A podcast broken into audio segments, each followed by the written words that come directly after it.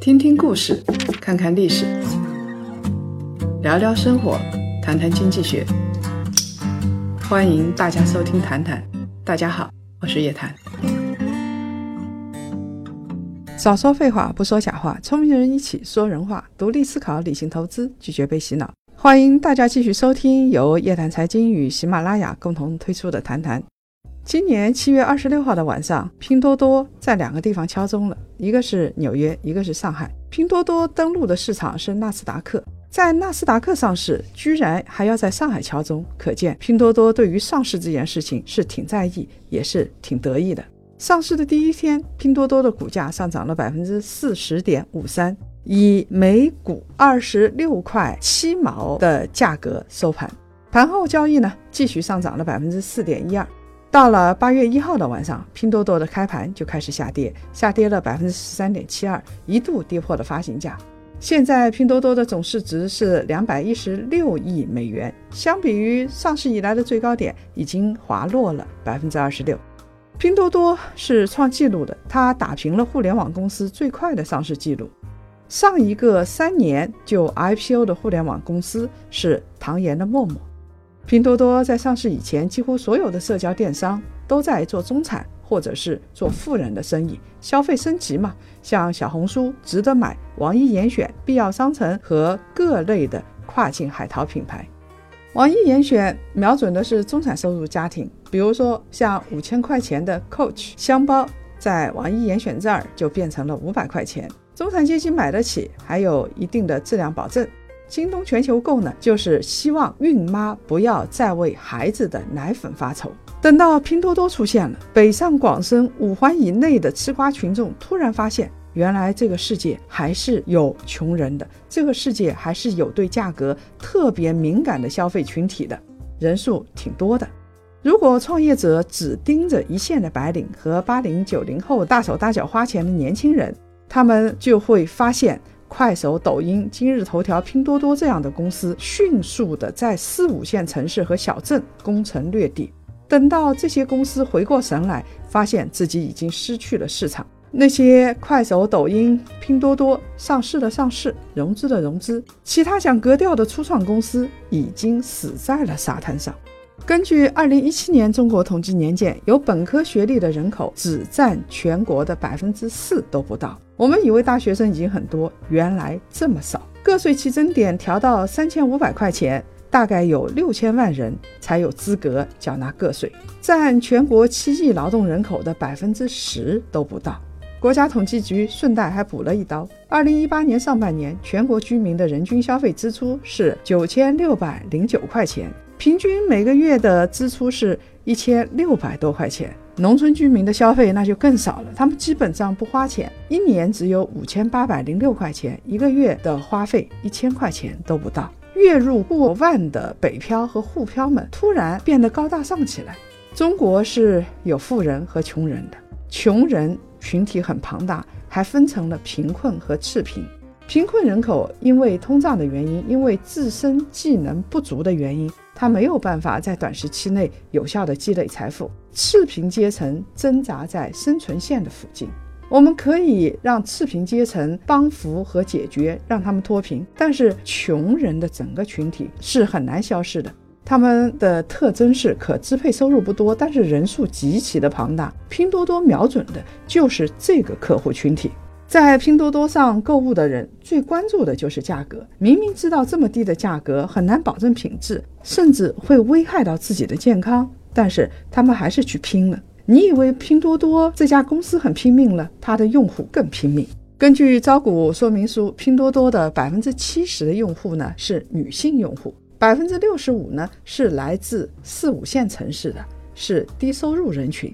这一个人群恰恰是价格最敏感的客户群。这些人整天做的是哪里的超市打七折，哪里的东西大甩卖，他们就冲到哪儿去抢购。一件商品只要便宜能用就行。在价格的冲击下，他们关心的不是商品的品质，更加不用说关心什么制造商售后服务。这个世界突然出现了拼多多，这些用户简直是两眼放光，赶紧喊上七大姑八大姨。一起来拼团，一起来砍价。拼多多是我们现实生活的一面镜子，真实的反映出了中国底层社会他们的生活状况，他们对于产品的品质的需求到底是什么样？为什么会有这么多的假冒伪劣？为什么会有这么多的山寨货？因为我们确实有一大批的穷人是不敢消费的。拼多多是真的很亲民，乡亲们想买七匹狼。发现手上的钱不够，所以呢，拼多多就以十九块九的价格卖了白匹狼给他们。我说到这儿就要笑，七匹狼，结果在拼多多的网站上是白匹狼，硬生生的多送给了消费者九十三匹狼。但是这些狼可能都是要被饿死冻死的，因为他们卖出去的衣服根本不可能含有羊毛，吃准了四五线城市消费者的心理。拼多多呢，还进行了大规模的补贴，攻城略地，三年的时间就实现了上市。他们有三亿的用户，有一千亿的成交额。为了达到同样的规模，淘宝花了五年的时间是非常短的，唯品会花了八年的时间，京东花了十年的时间。在一线城市五环内的吃瓜群众对拼多多的印象都是非常统一的：假货、劣货、山寨、贴牌。就像段子里边所说的，上淘宝、上京东买东西，常常会担心买到假货；上拼多多完全不用担心，因为全是假货。比假货更严重的还是不能投诉。你买到了劣质产品，你投诉无门。比如说，有一个人在拼多多买了一盒叫杜雪丝，中枪了。一夜之间，他发现女朋友怀孕了，他能去告拼多多吗？他们没有办法投诉，没有渠道去投诉，而且也没有那份勇气。是谁让你去买杜雪丝的？在法治和维权渠道都十分闭塞的五线县城，这位杜雪丝的消费者什么也做不了。他去找拼多多的客户投诉，估计也没什么大用。难道你指望拼多多的客服对你说一句“早生贵子”？从京东到淘宝再到拼多多，我们看到了一个金字塔型的消费结构。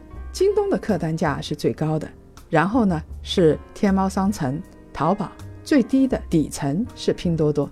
那么问题就来了，中国的中间商到底赚走了多少差价？九块九三十包的抽纸到底还能不能赚钱？在各种深度调查里边，拼多多被提到最多的一款爆款产品是一包二十九块九的竹浆抽纸，生产商是老牌的代工厂家可心柔。拼多多定制的这款抽纸，规格是三层一百抽，三百张一包。按照二十八包的价格计算，平均每一包的售价是多少？吓死人，是一块零六毛七厘。在天猫上面，三层一百二十抽，二十四包的心相印思想抽纸，价格是五十七块九毛钱，平均每一包价格是两块四毛一分钱。可心柔电商的负责人就说了，每包纸巾啊，物流费用是一毛两分五厘，生产成本呢是九毛一分钱，净利润啊，每一包只有三毛两分钱，每一单二十八包，净利润一共才九毛钱。我不知道这些厂家到底是怎么赚钱的，这个利润比刀锋还要薄，太可怕了。可心柔的爆款抽纸。是拼多多这个平台上入驻商家们的最理想的状态，因为拼多多它的特点是什么？锁定客户、定制化产品、高强度的压缩中间商的利润，然后转嫁物流风险给工厂，这是拼多多几大压价的法宝。如果不是老牌的行业龙头企业，没有办法把成本压到这么低。所以呢，并不奇怪，三无产品就大举的入驻拼多多。到处都是没有商标和生产许可证的九毛九二十八包的抽纸，拼多多的命到底在哪里呀？无论是电商还是实体店，卖东西都是有成本的，补贴用户总会会到头的。讲故事、吹泡泡，迟早会破灭的。每一个阶层都有追求美好生活的权利，低价并不一定意味着假冒伪劣。欧美日韩都有低价店，都有自己的一元店。一元店里头一定全部都是假冒伪劣吗？比如说，日本的一家家居巨头叫尼达利，他们的创始理念是将比肩欧美的缤纷家具环境呈现给世界上的每一个人。他们的经营目标是在确保质量和功能的同时，把价格减少二分之一。其实以前沃尔玛也是这样做的。